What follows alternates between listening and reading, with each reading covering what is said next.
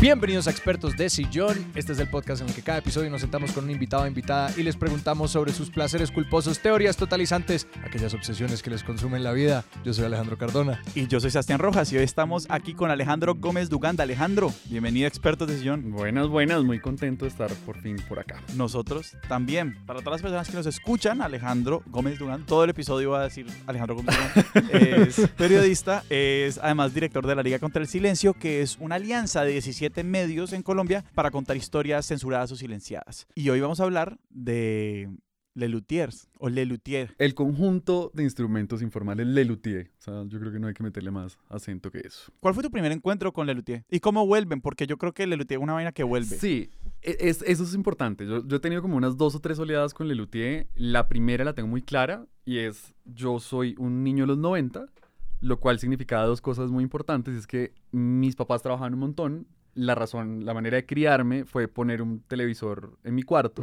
taquearme un closet de películas en Betamax y dejar que yo me autogestionara la diversión.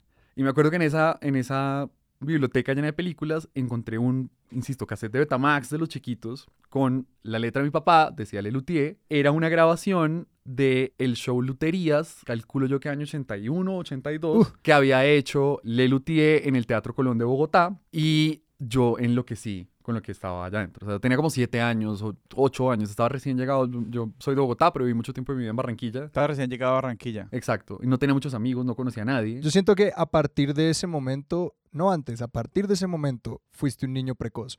Porque yo creo que un niño que ve tan joven Lelutiers ahora quiere entender tantas cosas. Sí, Porque sí. Lelutiers al mismo tiempo es una estupidez, pero también habla de un montón de cosas que para un niño, porque yo también me encontré con Lelutiers en ese mismo contexto, pues, ya en VHS, pero que uno es como. ¿qué es un Maharishi? ¿Y qué son estos cowboys? ¿Y qué son todas estas Exacto. cosas? Pero demos un contexto para alguien que en este momento está totalmente perdido y no tiene ni idea de qué son Les Luthiers y por qué ese nombre tan extraño. Lelutier es un grupo de estudiantes Mm. que se unieron en los años 70 más o menos. Entiendo que la inmensa mayoría eran estudiantes de arquitectura, De verdad. pero que al mismo tiempo eran grandes músicos Sí. y al mismo tiempo eh, tenían como un sentido del humor muy particular, como muy universitario. O sea, es- es- yo nunca he sabido si hay una relación directa entre esas dos formas de humor, pero siempre los he visto muy parecidos, que es este humor de universidad de Lelutier y el humor de los Footlights de, de- de- de Inglaterra, que es donde sale Monty Python y tal. ya, No sí. sé si hay una relación directa entre ellos, Se siente muy parecido a Pero Monty era- Python. Eh, hay una cosa, exacto, como un humor muy, digamos, como muy transgresor de alguna manera. Pero Sí. eran además grandes músicos, congregados por un señor que se llamaba Gerardo Mazana, que juntó a unos músicos, no sé qué, que eran todos del coro de la universidad, Ajá. y crea una primera versión de Lelutier que se llama el Musicisti. Y Musicisti se dice los músicos en italiano, pero pues en español suena chisti, entonces es chis- chistísimo. Ya, ya, ya. Eh, chistisísimo. Y eh, creo que solo eso ya es una enca- encapsulación perfecta del humor de Lelutier. Exacto, pero yo creo que ahí pasaba como, o sea, ahí venía como una cosa que pasaba en Argentina, que era, existían estos grupos de humor universitarios y tal. Ajá. Como hay, claro, aquí ya había un ecosistema en el que esto tenía sentido. Exacto, eso pasaba. Había coros y en esos coros había como la costumbre de hacer humor, etcétera, etcétera. Ok.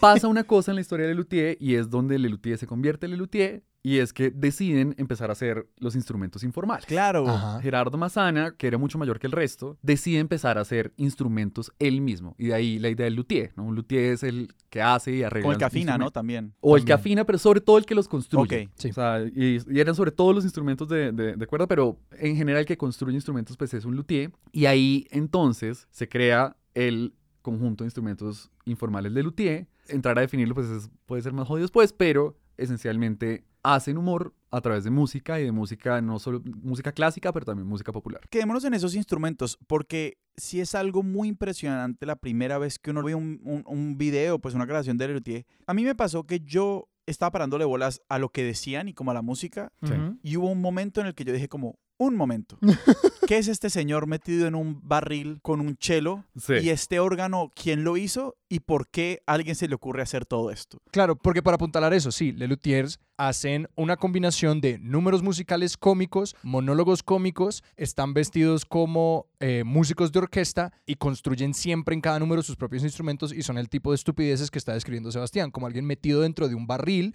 que tiene unas cuerdas que lo hacen un chelo funcional Sí. y esto nunca lo explican. O sea, ellos nunca en ningún momento te dicen, estos instrumentos los construimos. No, sencillamente ellos van y salen y están usando unos instrumentos que ellos fabricaron y muchas veces esos instrumentos tienen como un, un gancho, tipo en loas al cuarto de baño. Exacto. Todos los instrumentos son una ducha, un arpa hecha con la tapa de un inodoro, ese tipo de cosas. Exacto. Lo- la- hay, hay como diferentes épocas de los instrumentos informales. Eh, los primeros, que es como el periodo de Massana. Massana, sobre todo, lo que quería era encontrar cómo recrear los sonidos de instrumentos clásicos como el latín, la viola, el cello, con objetos diferentes. Entonces, eh, ahí viene como la, la- la- la- en el formato del de, la, de la primera etapa de la luthier larga, donde la música era mucho más tocada en vivo y había mucho más eh, cuerdas. Estaba el latín, que es un violín hecho con una cosa que pues, no nos toca a nosotros, pero es como una, una, una lata de Sí. jamón, como un spam gigante, Sí.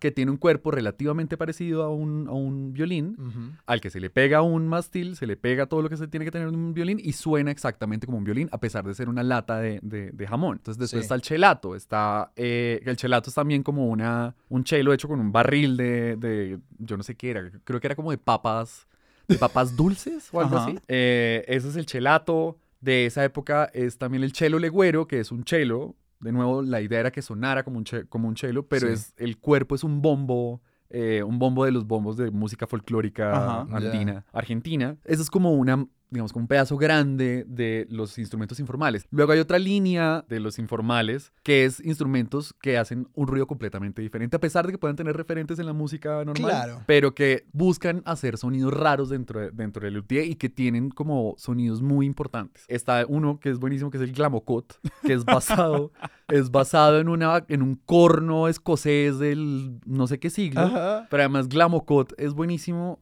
eh, porque si uno lo lee al revés es Tocomal en G. Eh, y es por- Tocomal en G. Tocomal en G y es porque la nota G, que no me acuerdo exactamente cuál es en la... Sol, sol. Sol. eh, este instrumento, el sol le suena asqueroso. Glamocot.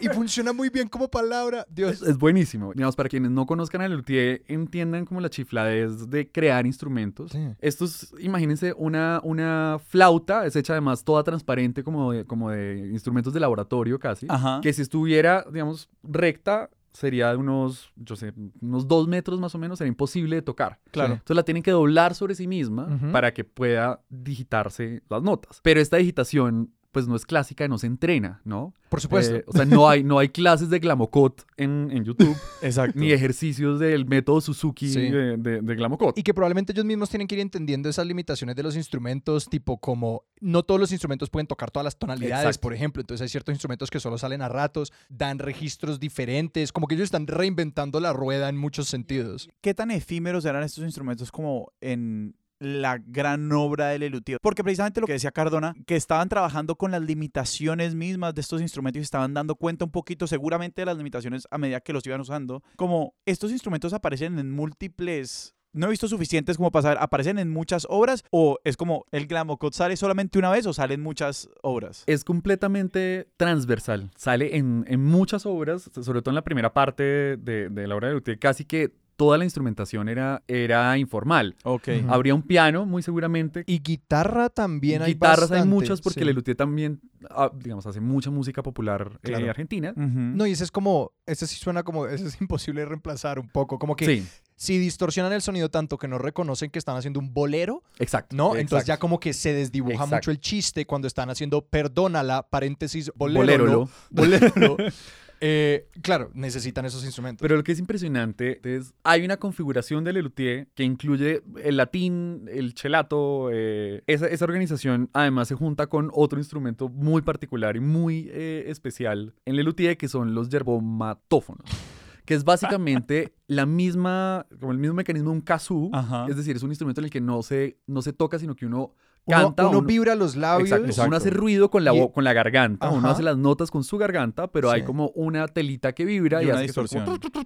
Exacto. Sí. O sea, que es muy común el kazoo en la música gringa, del sur, etcétera, etcétera, como en los principios del jazz. Y ellos hacen su versión argentina, que es el, el, el, el yerbomatófono d'amore, que es una calabaza de estas en las que los argentinos toman mate. mate.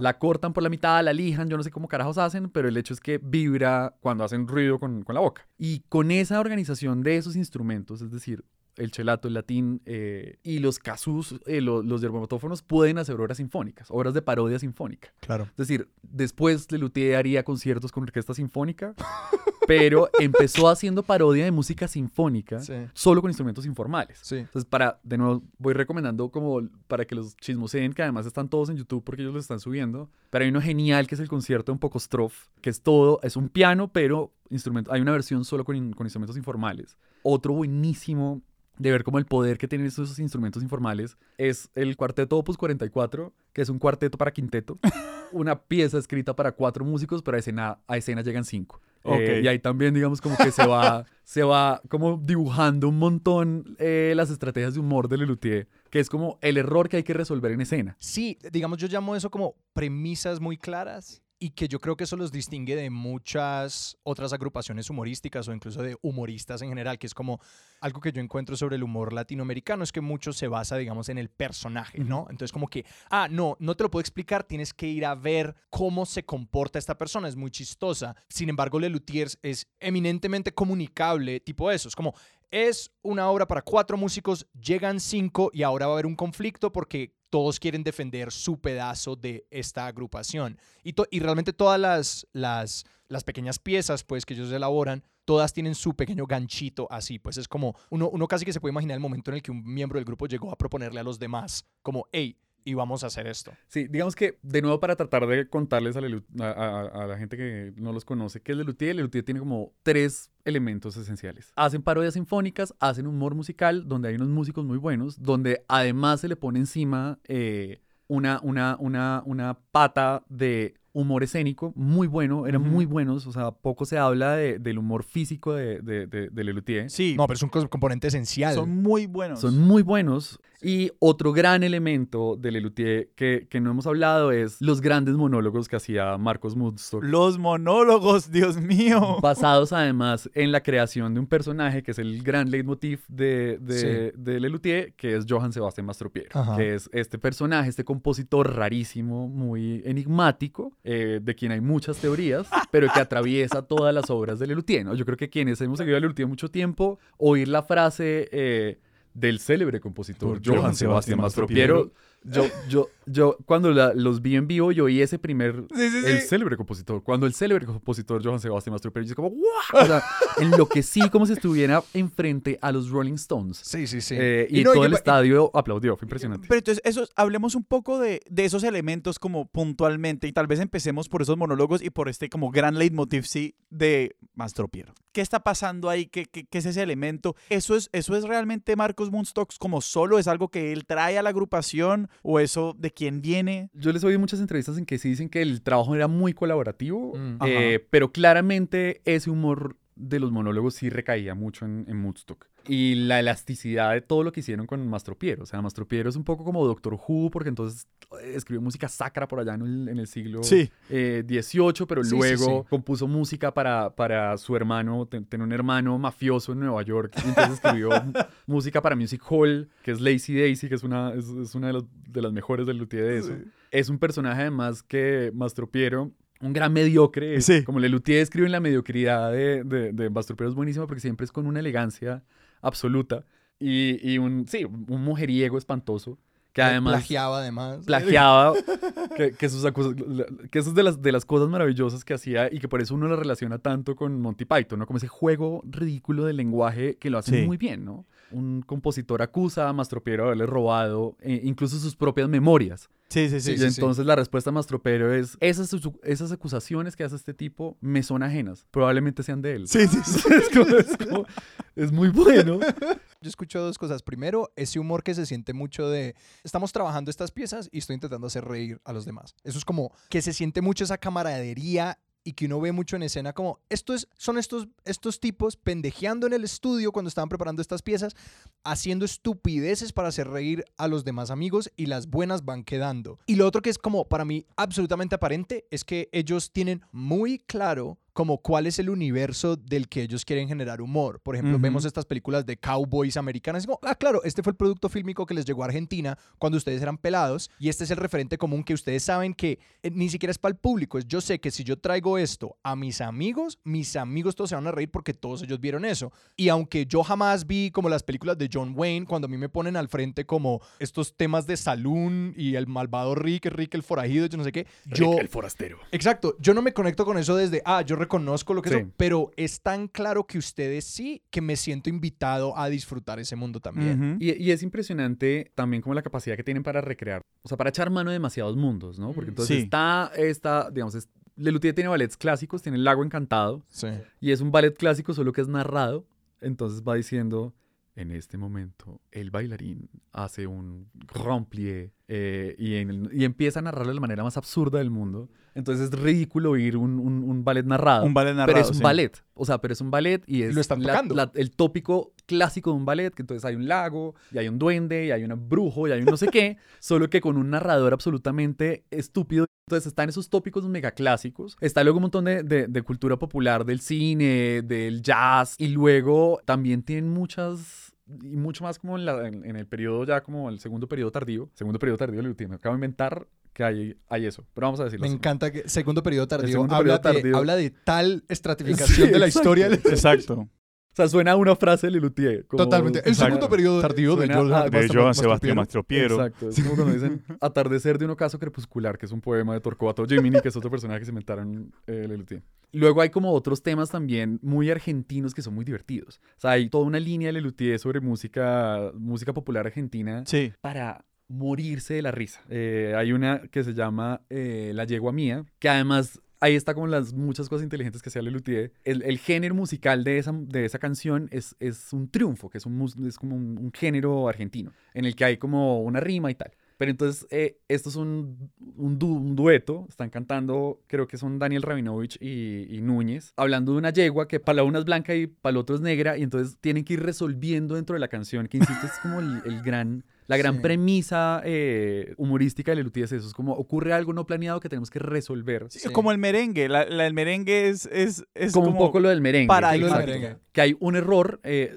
esto ya es el segundo periodo de Lelutier, donde... ¿Tardío o temprano? una Medio. Segundo, segundo tardío, oscuro, crepuscular, que es, digamos, ya cuando estamos como en el año 2000 y tal, y es, yo creo que un video con el que mucha gente llegó a Lelutier Sí. eh, muy tarde, que es, la canción original se llama El Negro Quiere Bailar, eh, pero todo el mundo... Sabrosísima además. Pero todo el mundo la conoce como Esther Piscore. Y todo el mundo, o sea, es como, yo creo que es como el referente más común. Yo antes en mi, en mi época, el referente más común de Lelutier era una de las obras más divertidas que es eh, La gallinita de Jureca. Eh, así uno reconoce a los que les gusta Lelutier Vieja Guardia. Ajá. Los que les gusta Nueva Guardia, probablemente lo Dicen primero que les Esther fue. Esther Piscore. Que es otro gran momento. Fue porque llegó con YouTube. O sea, ahí hubo un revival muy fuerte Ajá. para, para Lelutier porque entonces se volvió viral. No, y porque en un sentido, claro, esa- eh, estaba un poco hecho para YouTube. Exacto. Claro, porque están basadas en como el sketch, la pieza corta de comedia de Claro. cinco minutos y hacen una serie de esas y esa es como la obra puede, y por lo general la continuidad de las obras no es lo importante, sencillamente como,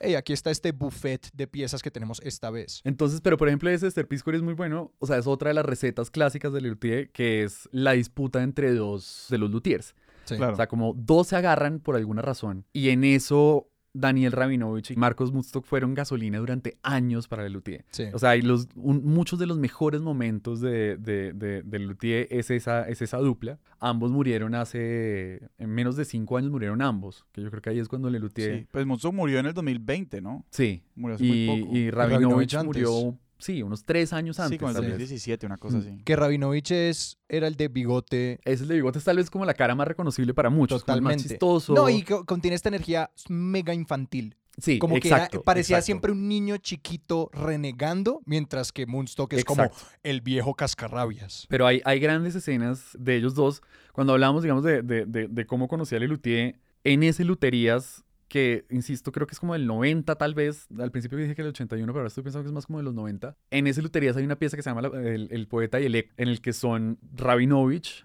y Woodstock solos en escenario, antes de que empiece, digamos, la canción. Eh, no hay monólogo acá, es Moonstock diciendo, tuve que viajar a Viena, a los Alpes, perdón, porque soy parte de la Sociedad de Músicos de Viena y tengo que ir a buscar a Helmut Bessengeist. que es eh, un compositor que está escapado y nadie sabe que es- dónde está y se fue a, a vivir por allá a, la- a los Alpes. Y entonces se va a buscarlo y aquí empieza esta cosa como de un humor absolutamente luteriano, pero que solo lograban mantener, digamos, como con ese nivel de, de eficacia Sí. Munstock y Rabinovich. Y, y son unos humores que es como, tun, tun, tun, ¿hay alguien en casa? Y contesta Rabinovich, que es Helmut Bessengeist dentro de la casa, y dice, ¡No! Y le pregunta, ¿allá afuera? Y Munstock le contesta, ¡Tampoco! ¡Adelante, adelante! Y es el chiste más idiota del mundo. Es una Es estupidez. estupidez. Es una Pero y es, estupidez, es- algo que me impresiona realmente de, de, de Lelutier y es como muchos chistes son francamente estúpidos. O sea, es eso. Sí. Son muy, muy, mu- o sea, el humor de Luti es muy blanco. Sí, como el otro día estaba escuchando esa, in- esa introducción como de, si ustedes de los que las mujeres los, los admiran y los sí, hombres, sí. yo no sé qué, y si ustedes, que es como esas propagandas de, sí, señor, como, díganos. ¿Cómo hace? Y uno se caga la risa. Sí, sí, y es sí. como, esto es una estupidez. Esto es una estupidez. Por ejemplo, Luthier, que yo sepa, palabras, o sea, como groserías, dice solamente justamente en el, en el, en el, en el poeta, en el eco, y el, y el eco que dicen culo, culo, culo, es yo creo que la única mala palabra que dicen en toda la obra. Sí, no putean. No putean el humor sexual, a pesar de que sí lo tienen y mucho. Sí. Es innuendo. Juegan mucho Es muy con- innuendo. Ajá. O sea, la, de las mejores son el ciclo de canciones levemente obscenas, Ajá. que, que es un juego sexual, pero muy, muy, muy bien jalado. Y eso es raro en el contexto latinoamericano también, ¿no? Como También. que el contexto Que es mucho más como, por decirlo así, vulgar. Exacto. Pues sobre todo apela a otra, a otra estética muy diferente, que yo no digo que sea mejor Sí. o peor, o sea, un- el, el humor chistoso y ramplón también es chistoso. Sí, de acuerdo. Pero sí Lelutier le apostó como a un humor como muy blanco, pero muy bien logrado y sobre todo, insisto, como basado en, en- en premisas humorísticas muy, muy clásicas y en Sí. grandes, y en grandes eh, intérpretes como todos. Eh, hay uno que no hemos hablado mucho, pero, es que es, pero que es uno de mis favoritos, que es Ernesto Acher. Eh, y Ernesto Acher era como una pieza clave para Lelutier. Él llega tarde. y se va temprano. ¿Cuál es Ernesto Acher, el que toca? Tiene dos personajes demasiado reconocibles, que es el niño de la gallinita de Jureca, el de ¿Por qué la gallinita de Jureca? Ese es él. él entró, de hecho, a reemplazar a Moodstock porque Moodstock se fue a un sabático, creo, o algo así. Estaba buscando en Suiza. Entonces, algo estaba, estaba buscando a Helmut Bessengeist.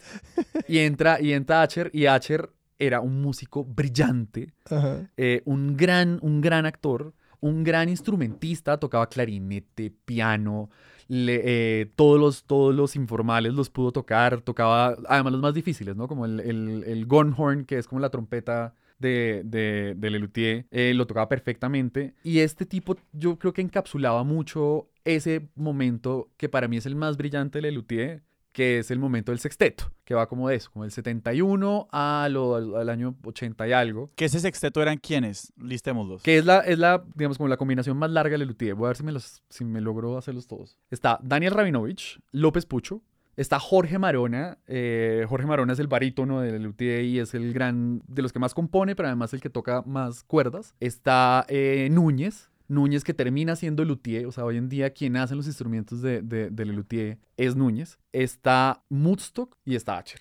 Ese es el sexteto. Cuando hablamos de todas estas variedades, como esto, todos estos periodos, es porque, como es por ser una tropa tan grande, hay músicos que van y vienen y eso fundamentalmente cambia, pues, las obras y a uno a quienes ve y todo eso. Pero realmente, la- o sea, las únicas salida, la única salida de Lelutier, no por causa de muerte, porque Jorge Maro, eh, eh, Mazana sale porque muere, el fundador sale porque muere, y las últimas salidas pues han sido desafortunadamente porque se murió Rabinovich y, y Munstock. Cuando murió Rabinovich lo reemplazaron por dos más, así de pesado era la presencia escénica de Rabinovich.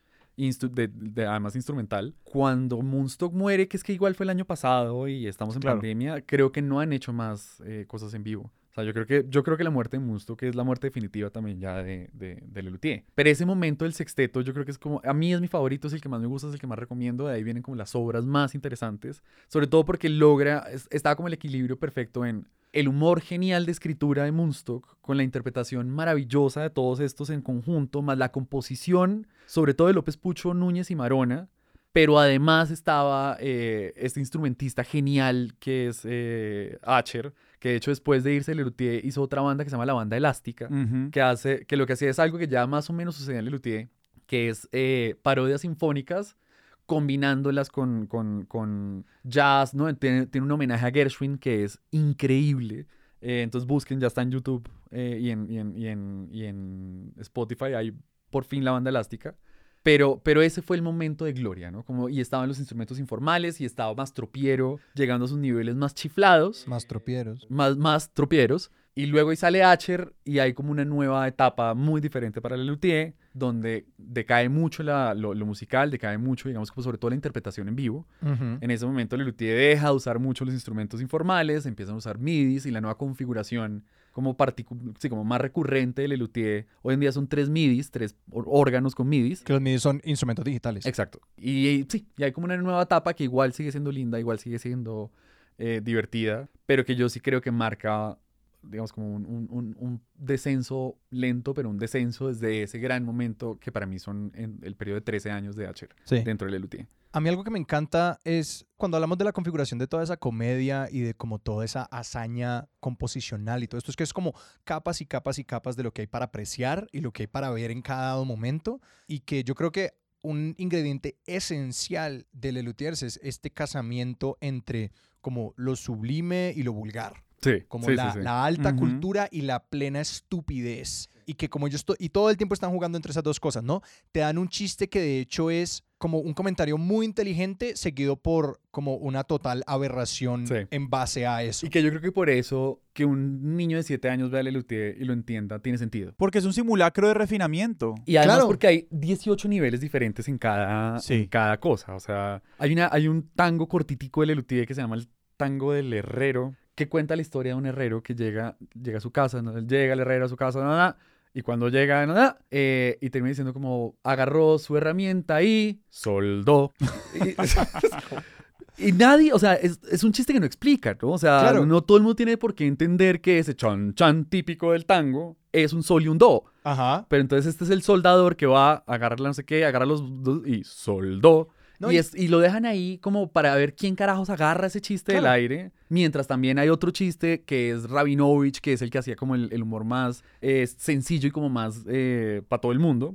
Es, es muchos niveles de Luthier en ese sentido. Y están como el hecho de que ellos están construyendo sobre clichés musicales y que obviamente elaboran como grandes piezas a partir de eso, pero también hay muchísimo cliché, el hecho de que las biografías de Mastropiero Sí. como que ya están plagadas de como cuáles eran esas cosas que de las que oíamos eh, de los músicos de corte de Ajá. 1700, 1800, que si uno ha tenido contacto con esas cosas, que yo a los 11 años no lo había hecho, pero por eso digo como que cuando uno lo escucha se vuelve precoz, porque es ahora ese niño que quiere preguntar y hablar de esas cosas. Hay, hay una, hablando de las biografías, porque de nuevo Musto, que era un genio haciendo biografías. Mm. La mejor biografía de, de Lelutier es de una obra que se llama Encuentro en el restaurante, creo. Y es, la, es la biografía de Lajos Imbrenghazi. Esa pieza es increíble. Que es, empieza, digamos, de nuevo. Hay un error que se tiene que solucionar en escena. Llega Munsto. ¿Esa es cuando faltan los papeles? Exactamente. Eso es lo mejor. Que llega Munsto que dice, y así fue como el compositor Lajos Imbrenghazi compuso la pieza Encuentro en el restaurante. Y empieza a mirar en su carpeta y resulta que es que todas las otras hojas eh, donde estaba la biografía de Lajos Imbrenghazi se le perdieron. Ujú. Y le toca empezar a improvisar, a inventarse la biografía de Lajos Imbrenghazi en escena con todos los clichés de los músicos, ¿no? Ajá. Y nada de lo que dice es mentira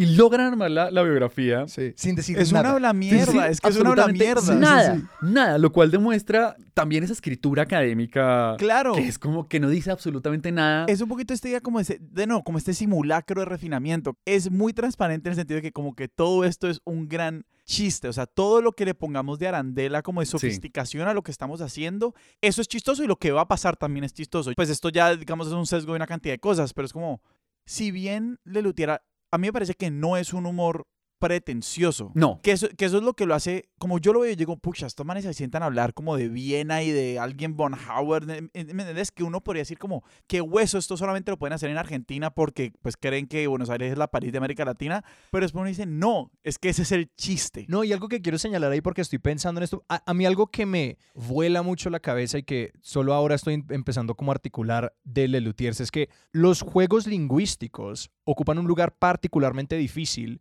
en la comedia. Como vaya usted, haga juegos de palabras y no se gane un ugh de la gente, ¿no? Como que articúlelo dentro de este sistema. Y lo que ese monólogo precisamente articula muy bien es cómo ellos casan esos monólogos con la emoción de las personas que los están interpretando. Porque no es solamente que él está diciendo este monólogo, es que vos ves la profunda incomodidad de un hombre que le toca improvisar Exacto. esto. Entonces que realmente él sí está ocupando un papel de una persona absolutamente angustiada y que como casan ese juego lingüístico con la emoción de alguien que cree completamente lo que está diciendo, lo que le está tocando decir, que eso es lo que lo vende, ese es el performance que ellos suben a otro nivel. Paréntesis, otra cosa que tiene Luthier y que fue una cosa muy importante porque Lelutier llegó a mi vida es la capacidad de volverse meme familiar. O sea, ¡Uh, absolutamente! hay como una vaina que yo creo que así se sentían los masones cuando se descubrían en la mitad de una guerra. ¿Cómo se veían su mismo anillo? Como si se veían el anillo y como, uff, fraternidad en esta vaina. Cuando de repente uno está en una, en una, en una, no sé, una fiesta, lo que sea, y alguien hace un comentario de Lelutier sin citarlo y uno hace como, ¡Oh! ¡Wow! O sea, aquí acaba de Sí. haber una conexión para siempre, hermano. Sí, o sí, sea, sí. eso, y en mi familia además eso, se, se- ese prim- sobre todo ese primer, ese primer eh, Luterías, se, nos llenó la familia de memes. Entonces, por ejemplo, hay uno que usamos mucho que es, están hablando de Huesito Williams, que es otro músico popular fracasado, que todas las canciones son como la ¿no? Que yo además yo siempre he pensado que es como un, como un guiño a Palito Ortega. Pero además el otro cuento de Huesito Williams es que compuso no sé cuántas mil canciones. Y dice, en, el, en la obra, de, en la obra de, de Huesito Williams, la cantidad no va en desmedro de la, can- de la calidad. Todo, lo contrario, va en desmedro. Y es como, ¡buah! Y entonces yo estaba en fiestas donde de repente alguien dice, todo lo contrario, va en desmedro. Y es como, ¡oh! o sea, acaba de haber una conexión acá eh, tremenda. Sí, o sea, esa, esa capacidad como de, de, de volverse también cultura popular y como se volvió cultura popular en Colombia. Es decir, yo creo que además Sí, hay un, hay un ingrediente muy importante en la historia de Lelutier que es Colombia. de verdad. Sí, ellos también un poco por la relación con, con un personaje que ahora es eh, un poquito más polémico, pero es Daniel Samper Pisano, que trabajaron muchísimo juntos. De hecho, hay una foto Ah. muy famosa en la que Samper Pisano reemplaza a Moonstock en, el, en, en escena, porque eran además físicamente muy parecidos. Muy la misma parecidos. vibra. Sí, lee igualito. Muy parecidos. Pero hubo una relación muy directa con Colombia. Y ahorita, de hecho, hay libros escritos entre Daniel Samper Pisano y, y, y Marona, creo que es solo Marona.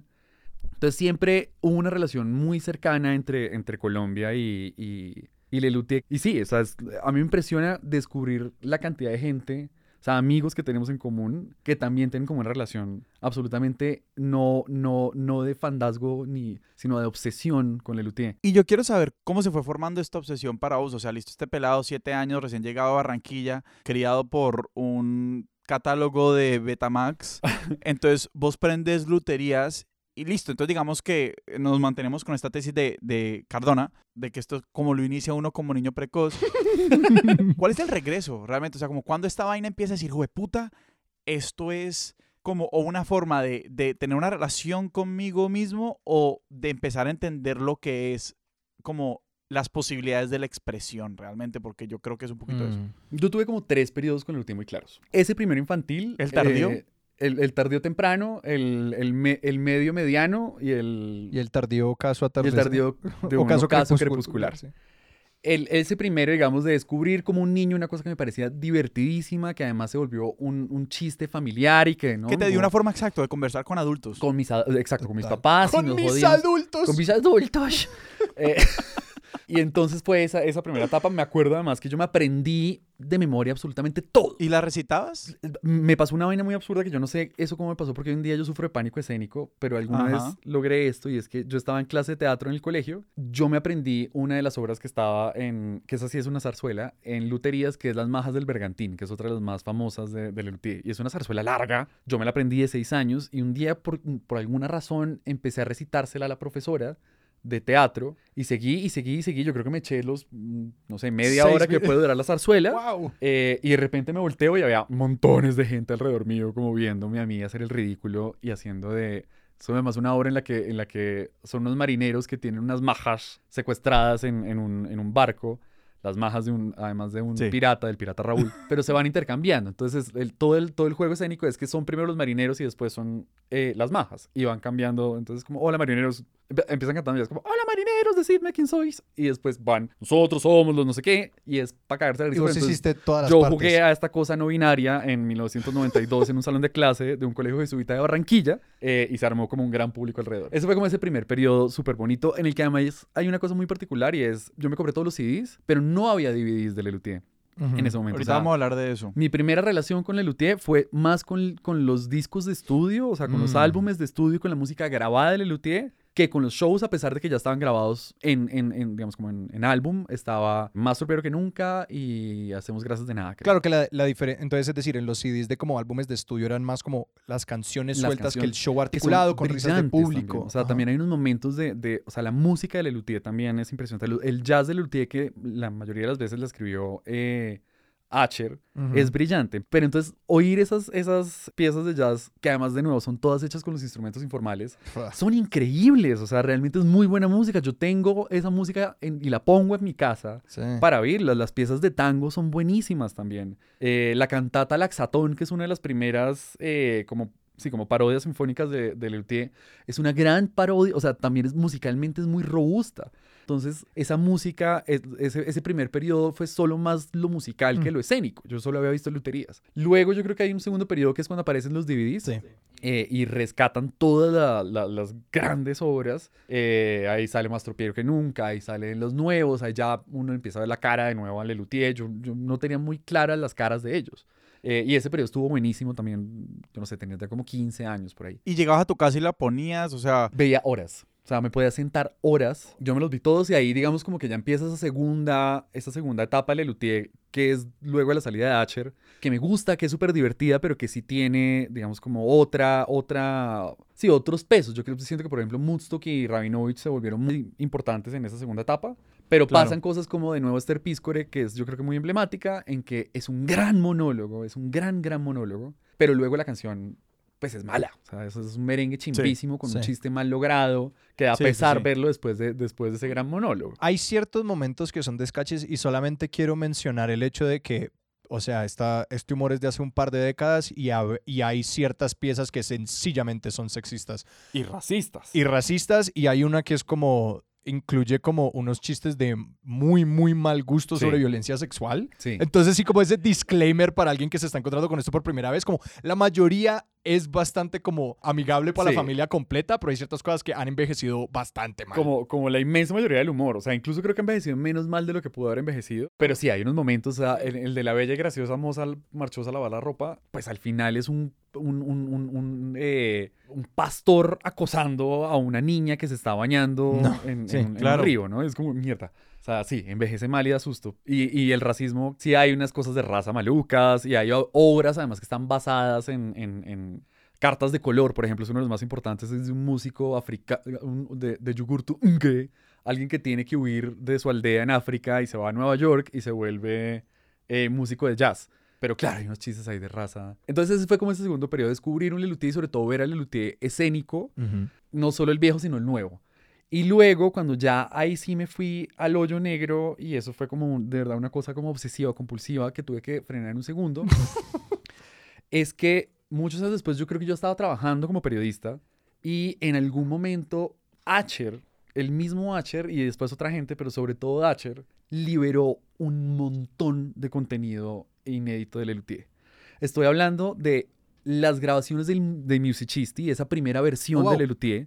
Eh, estoy hablando de Todos Somos Mala Gente, el primer show, año 69 tal vez, Wow. de Lelutier en televisión. Eh, estoy hablando de todos los recitales que nunca se grabaron y que nunca se volvieron DVD. Hay uno, se liberó todo el Opus Pi, que el Opus Pi fue la obra que no estuvo Munstock, sino que estuvo H reemplazando a Munstock como, como, como eh, a cargo de los monólogos. Y ahí caíste vos. Ahí, hijo de puta, sí me fui a la mierda. O sea, yo ahí me dediqué a bajar toda esa música, no era pre-Spotify esto. Puro Me la bajé, no, era de YouTube, entonces era como ripiarse cada video, Claro. organizarlo, le conseguí portadas. Que eso eran horas de trabajo. Fueron horas, fueron horas porque entonces le, le- o sea, yo quería tener, en esa época tenía iTunes y en iTunes la portada se veía mucho. y, o sea, me fui a internet y al archivo de, un- de una página que había donde estaban como todos los, todos los, los afiches y todo para poder saber cuál había sido la portada de cada show y tener la portada adecuada.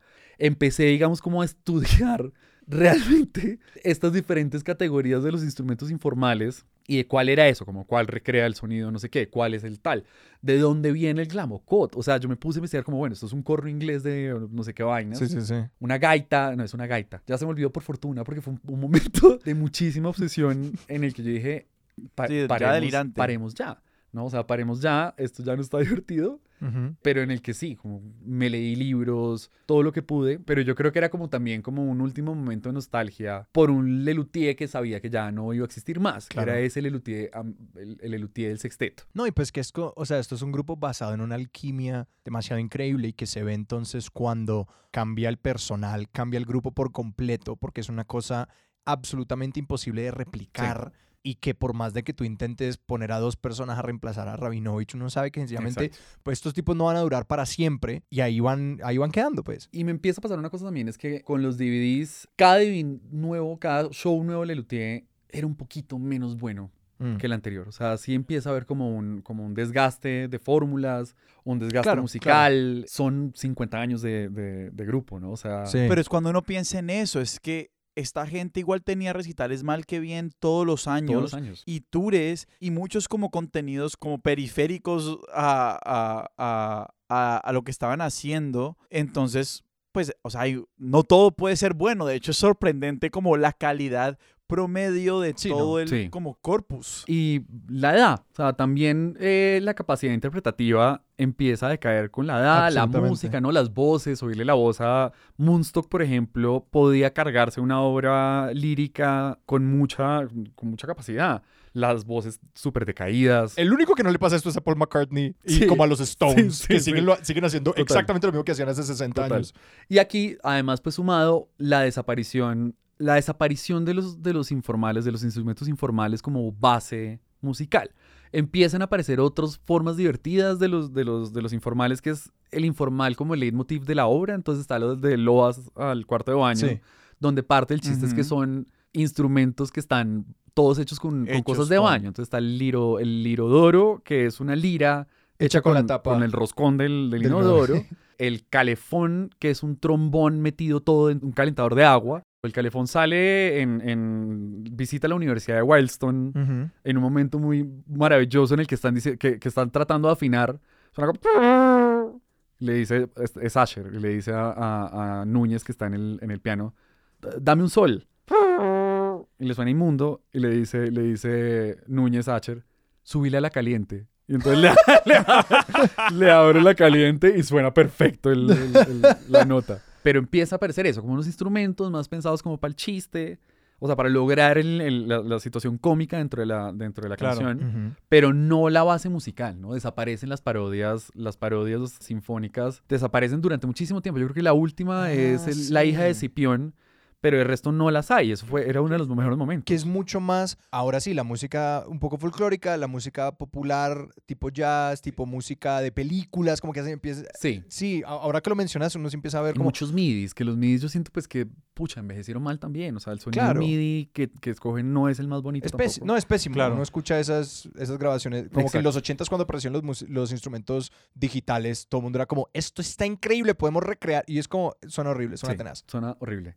Entonces creo que este último periodo obsesivo era por tratar de recuperar como, el- lo que, como que todavía quedaba un pedazo de ese Lelutier eh, del sexteto que todavía no conocía y fue como absolutamente emocionante descubrirlo. ¿Y cómo fue verlos en vivo? Los vi solo una vez en vivo, eh, los vi ya grandes, los vi ya viejos, eh, pero fue absolutamente, o sea, lo que les digo, cuando yo llegué a esto y sale Moonstock y hace el...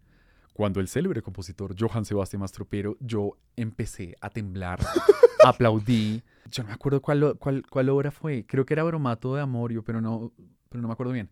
Pero me acuerdo que fui con unos amigos de, de mi papá eh, y con sus hijos que claramente han ido obligados Ah. ¿Cuántos años tenías vos? ya no era tan chiquito. O sea, la, la historia se hace más ridícula entendiendo que probablemente tenía 20 años. Entonces fui con mis papás y no sé qué, no era como un gran evento. Y yo, o sea, me di una- unos ataques de risa Sí. ridículos en el que la gente se volteaba a mirarme. Este man, ¿qué le pasa? Eh, debe haber dicho que tenía 13, hubiera sido más cool esa historia, pero no, tenía como 20. O Sí, sea, sí, sí. eh, los vi aquí en Bogotá en Corferias una vez. Solo los pude ver una vez en la vida, pero sí fue como absolutamente Religioso. religioso, ir a la Meca, verlos, ver los informales de cerca era impresionante también. Sí. Fue muy chévere. Y yo creo que eso ya no pasó, no, no pasará nunca más. O sea, yo no dudo, dudo que Lelutier sobreviva al golpe, a estos últimos golpes. Y yo tengo la pregunta por el humor en términos de lenguaje. Porque eso es una cosa que ah, para mí, digamos, como lo poco realmente que he escuchado de Lelutier, es lo que más registra, como lo que para mí es más como fácil de reconocer y como de enamorarme, es como, puta, ¿cómo están haciendo esto? O no necesariamente por la mecánica de cómo lo hacen, sino pues, por el hecho de que esté pasando. Y si quería preguntarte un poquito como si los chistes de Lelutier y si esta, esta obsesión que has tenido con Lelutier ha transformado también un poquito como la forma en la que vos te relacionas con el lenguaje y con la forma en que escribís. Yo, yo, yo creo que, como les decía, por un lado está, mi familia está plagada de luterismos. O sea, hablamos en luterismos como una lengua común. Eh, y podemos decir referencias que todos entendemos y ya está. O sea, me acordé de mi perro, es una muy común en, en, en, en mi casa, que hace parte del poeta del eco, en el que Helmut Bessengeist, interpretado por Daniel Rabinovich, se quema con una tetera de agua caliente y dice ¡ay! Y empieza a llorar y dice ¿qué pasó? Se quemó y dice ¡no! Me acordé de mi perro. Y ahí en adelante, cada vez que alguien se pegaba. Eh, ¿En tu casa? No, sí, como que alguien, no, como que le pega con el dedito a la. Y es como, ¡ay, ay! ¿Qué te pasó? Me acordé de mi perro. Entonces, eso, por ejemplo, como, como volverlo lenguaje familiar fue una cosa impresionante. A mí sí, yo creo que he intentado muchas veces tratar de eh, copiar muchas de las, de las, de las, de esos juegos de lenguaje que hace Lelutier, sobre todo en los monólogos, dos ejemplos que me encantan. Eh, hay uno que no, no, estoy seguro si es del concierto en Pocostrof o del el concierto grosso a la rústica, pero que empieza a escribir, a describir la obra y es como la, el, clarinete ataca al tema, al tema principal. que, resulta ileso. o, dice, y eh, el, los metales empiezan un proceso ascendente en el que el autor hace un esfuerzo por demostrar que todos los futuros del universo podrían ser eh, insondables, pero no lo logra.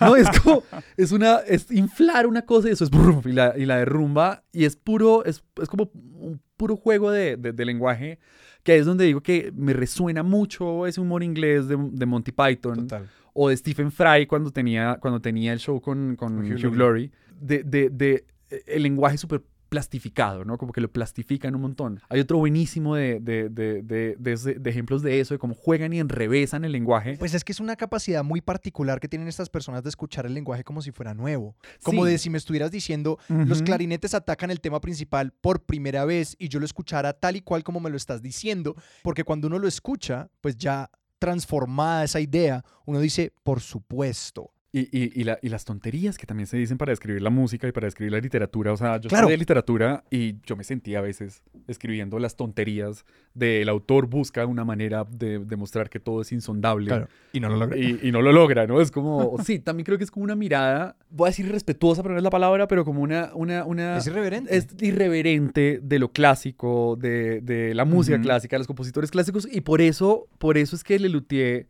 no se siente como un humor snob, ni se siente como un humor mega elevado, porque creo que de entrada parte de una premisa de como de esto es juego, o sea, claro, claro. esta música es juego y vamos a, además, yo no soy músico, o yo no sé tanto de música, pero estoy seguro que un músico podrá reconocer átomos de Mozart y de Bach y un montón de música clásica utilizada por ahí, citada de manera no tan correcta. Yo incluso creo que también se han robado un par, de cositas, pero si le hacen acusaciones probablemente sean de, de Mastropiero. pero entonces yo creo que eso también es como un parte del etos de Lelutier y es no, no, no tomarse en serio nada, o sea, no tomarse en serio la música, no tomarse en serio los instrumentos, no tomarse en serio las biografías de los grandes músicos, ¿no? Como jodamos con todo. Para mí eso es valiosísimo en el contexto latinoamericano, donde por ejemplo, esas tradiciones tan europeas y tan como bañadas de ese contexto de clase, es como tan importante hacer esa reivindicación porque por hacer la intertextualidad con el contexto de ópera, es como, esto es música popular que nos convencieron de que era para una gente privilegiada y que por ende uno se siente muy intimidado de ir a una ópera y decir cómo me voy a conectar con esto, que aquí estaban Luthier, son unos tipos que estaban bañados en esta vaina, pero que se acercaban a uno con tal sencillez de decir, oigan, esto es, esto es más música y esto y voy a hacer una ópera y luego te voy a hacer una canción andina y esto eh, como con el mismo espíritu juguetón y las voy a tratar igual, que en ese sentido es una vaina muy transversal, como muy horizontal y como, eh, igual, como igualizante. Sí, sí, sí, sí. Ya estamos llegando como el momento en el que uno empieza a sobreinterpretar todo, pero cuando uno habla, por ejemplo, con mi papá o los amigos de mi papá que pudieron haber oído Lelutier en esa época, es como, hablan de una cosa como de, es que es un humor muy culto. Sí, como cierta noción de la elegancia. Exacto, es como, y es una categoría rara porque es como culto, las canciones levemente obscenas te parecen súper cultas, o sea, la, el, el Edipo de Tebas, que cuenta todo este incesto de, de Edipo con, con Yocasta y termina diciendo, madres amantes, tomad precauciones por las efusiones de hijos varones. Eso no es tan culto, digamos. Es una, eso es súper roncho eso. Pero eso reconoce lo Pero, roncho que era exacto, Yocasta exacto, y Edipo y exacto. todo esto de, de entrada. Hay un lugar, creo que es muy ganador en muchos productos culturales, que le permiten a la gente que por lo general se toma súper en serio, co- como no tomarse tan en serio, Exacto. y a Sí. la gente que, que tiene pretensiones como de, de cierta pose intelectual, como también asumir esa pose Exacto. intelectual, y entonces es como un gran lugar donde todo el mundo se encuentra. Sí, sí, sí. Claro, Justamente a eso iba, ¿no? Como Lelutier, estamos de acuerdo en que no es, eh, digamos, como arrogante, no es snob, tiene un humor muy sucio a veces también. Sí. Muy infantil, muchas veces el humor de, de es Sí. absolutamente infantil, pero tiene una característica que yo creo que sí es muy diferente de muchas cosas y es tiene un respeto muy alto por, por, por quien los oyen. Y, y Mm. una, yo quiero insistir en la referencia del, del, del- del tango del, del herrero que soldó. sí. Eso es invertirle tiempo a un chiste que para hacerlo uno tiene que tener mucho respeto a su audiencia. Sí. ¿no? O sea, uno tiene que decir como, eh, esta gente le va, la- va a entender este guiño, así no sean músicos, así no entiendan la historia del tango. O como cuando dijiste, ¿cómo era? Bromato de Amorio. Bromato Amorio. creo que Bromato de. Amorio, es como, eso es una referencia a un nombre químico Sí. y si no te das cuenta, todo bien. Es decir, como que igual estos tipos son brillantes, estos tipos son muy inteligentes. Muy inteligentes y lo tratan a uno, o sea, uno se siente bien tratado. Es que creo que ese es el punto, es que todo el mundo se siente tratado como una persona inteligente por Lelutier. Y en ese sentido como que todo el mundo se siente muy visto. Y poderse reír de la gallinita de Jureca, que al final, pues, de nuevo también tiene como el innuendo sexual por allá abajo. Y hablan de Arquímedes y bueno, todo. eh, hasta, hasta obras que el chiste es, insisto, es musical, ¿no? Donde, donde hay, hay obras de, de, de Luthier que son instrumentales y lo humorístico está en cómo, en cómo se soluciona un asunto desde lo musical. Si, si hablamos de, las que cómo se, de, de cómo se soluciona escen- escénicamente, también hay unas que son musicales. Insisto en el Opus 44, el cuarteto Opus 44, que es el cuarteto para quinteto. Es una vaina en la que se van turnando los instrumentos informales, se van, digamos, se van como dañando entre, entre Núñez y Acher, Ajá. se van dañando los instrumentos porque quieren tocar en la pieza.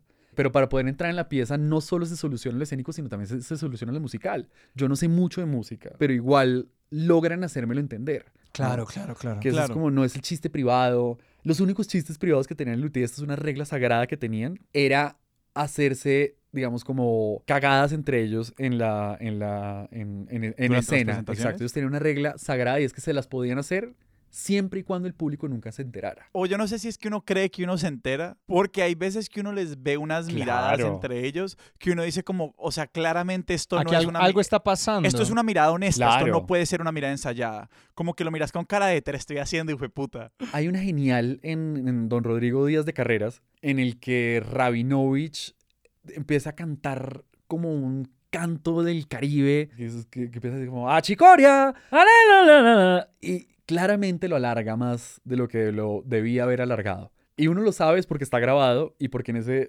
Rodrigo era Ernesto Acher, que está con la cara tapada, con las dos manos, para que no se vea su risa.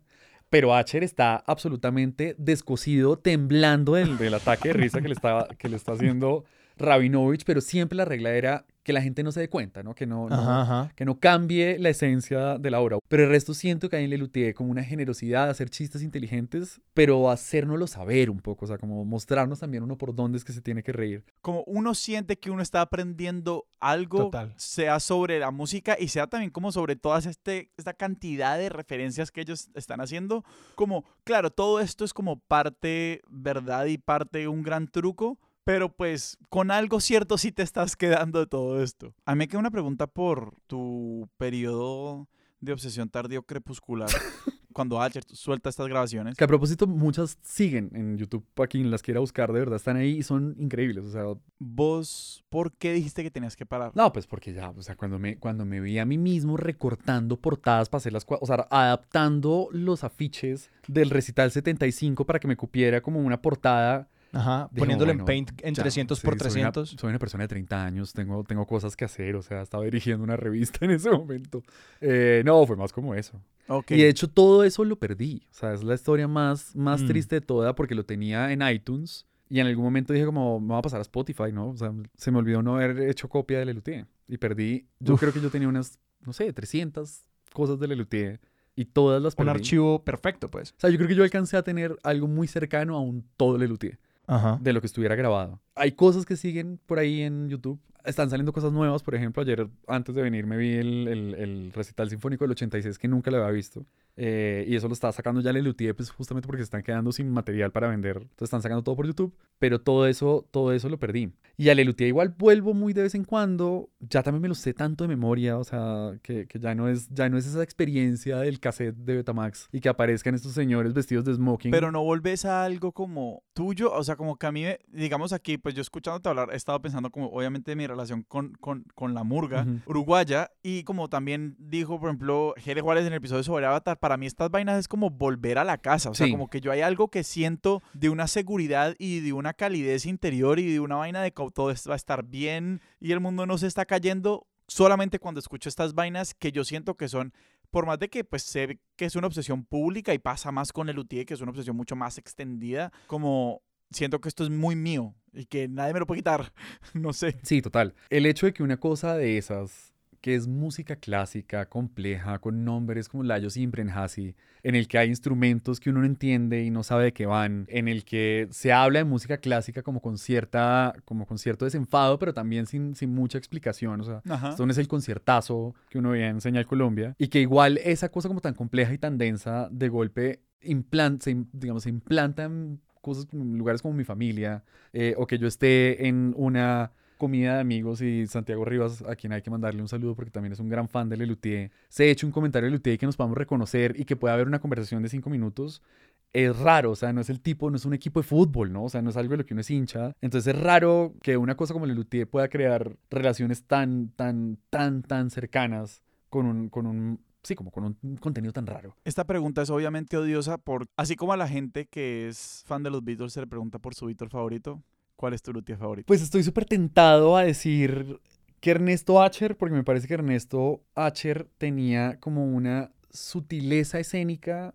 parte de la, de, de- de, digamos, como la situación teatral de Lelutier es que tiene que haber, generalmente son dos o tres haciendo el chiste, mientras al menos otros dos están sosteniendo lo musical. Mm, O sea, no, lo, lo musical no podía caer mientras sucedía lo chistoso. Claro. sí. Generalmente quienes sostenían la parte chistosa eran principalmente Rabinovich y Munstock y Núñez. Y generalmente quienes sostenían lo musical son López Pucho, Marona. Pero Acher siempre estaba en la mitad. O sea, Acher tiene unos grandes momentos de humor físico increíbles, pero además es un clarinetista violento. Fue el que compuso los de jazz, etcétera, etcétera, etcétera. Voy a decir Acher para no armarme más pedos, pero, pero no, lo digo, no lo digo tan tranquilo. Ajá, no lo dice con tanta convicción. Exacto, exacto, pero creo que es él. A ver, ¿a dónde vamos a mandar a la gente? Démosles una entrada concreta, tipo, ¿cuál es un clip de YouTube que vos digas, si esto no los pica, esto no es para ustedes? Y un especial que vos digas, esto encapsula Le Luthier, si le van a meter una hora y media, esta es la hora y media que le deberían dar. Y esto tiene que ser, vos, vos, sos, pro- vos, sos, vos sos escuela de esto hay que verlo o sos escuela de esto se puede escuchar y tranqui. Justamente iba a ser como las dos recomendaciones. O sea, yo creo que a quien le interese el Lelutier musical, el Lelutier de estudio, la mejor manera de entrarle es con Teresa y el oso, que es esta, esta fábula sinfónica en el que cada animal re- está representado por un instrumento informal. Clásico, clásico. Y si uno es músico, creo que va a aprender, no va a aprender, va a reconocer muchas referencias musicales dentro de, Sí, claro. dentro de esto. Es como Pedro y el Lobo. Es Pedro y el Lobo, es- es todo este tipo de cosas. Para quienes los quieran ver en escena, a mí mi show favorito es Más Tropiero que Nunca, que está todo colgado enterito en YouTube. Quien no se quiera clavar toda una obra de las clásicas del sexteto, sino una cortica, creo que una buena manera de entrarle a, a Lelutier es con Cartas de Color, que es esta que les contaba de- del músico que, de un, de un- de un músico eh, africano que viaja a Nueva York y termina tratando de hacerse una carrera dentro del jazz, tocando trompeta, toca yugurtu, no me acuerdo. Y luego están como los pequeños clips. Esther Piscuer es, un, es, es, como, es como el getaway drug de, de, de, de Lelutier porque es como sencillo, eh, pero es un gran humor, etcétera, etcétera. Y aprenden a hacer un merengue. Y aprenden a hacer un merengue al mismo tiempo mientras aprenden quién es Terpsícore. El encuentro en el restaurante. El encuentro del restaurante es una locura. A mí me parece de las obras como de comedia más discretas, comprensibles y elegantes en todo y sentido. meta, ¿no? Es como que Claro. es el humor por el humor, por el humor, por el humor. Está la bossa nostra, que también es buenísima. Otro buenísimo es la pieza en forma de tango, es buenísima también. Voy a dar como la más oscura, porque además no sé si sigan YouTube, pero busquen el sitio de Castilla. Es una historia española cantada como ópera italiana, en la que además llegan los moros y llega no sé qué, y es como Lelutier en un momento de, de, de complejidad musical y de escritura eh, altísimo, altísimo, altísimo. Y es como de mis, de mis favoritos. De hecho, es, si está el festival, si está el recital de 75, también ahí tocan una versión en vivo de, de Teresa y los Esos. Y bueno, y las de jazz, para quien quiera ver jazz. O sea, Bob Gordon es mi favorita. Alejandro, muchísimas gracias. Muchísimas gracias. No, a ustedes por hablar, dejarme hablar de esto. Eh, si la gente te quiere seguir a vos y a tus proyectos, ¿a dónde los vamos a apuntar? Síganme, a mí no, no me sigan porque no hago mucho, pero sigan a la Liga contra el Silencio. La Liga, como les dije al principio, es una alianza de 17 medios independientes. Eh, yo además estoy convencido y lo digo sin ningún tipo de rubor que son los 17 medios independientes de periodismo más interesantes de Colombia, los mejores, que se reúnen con una idea de, a través del periodismo colaborativo, es decir, trabajar juntos, poder contar historias que en un país como Colombia resultan peligrosísimas. ¿no? O sea, la idea de protegernos, porque son, no, no, no es un solo periodista pelando la cara, es una alianza de medios que trabajan juntos para poder cubrir temas que de otra manera sería muy peligroso contar. Entonces sigan a la liga No Silencio, está así escrita en Instagram y en Twitter. Sebas, a nosotros nos pueden encontrar en redes. A nosotros nos encuentran en Twitter como arroba expertosillón, en Instagram como arroba expertos de sillón y si quieren apoyar este proyecto pueden hacerlo a través de Patreon en patreon.com slash expertos de sillón. Nuestra música es de Juan Esteban Arango, nuestro logo es de Sebastián Márquez y Expertos de Sillón es un proyecto de Sillón Estudios producido por Sara Trejos con el apoyo de Paula Villán. Yo soy Alejandro Cardona. Yo soy Sebastián Rojas, esto fue Expertos de Sillón, hasta la próxima.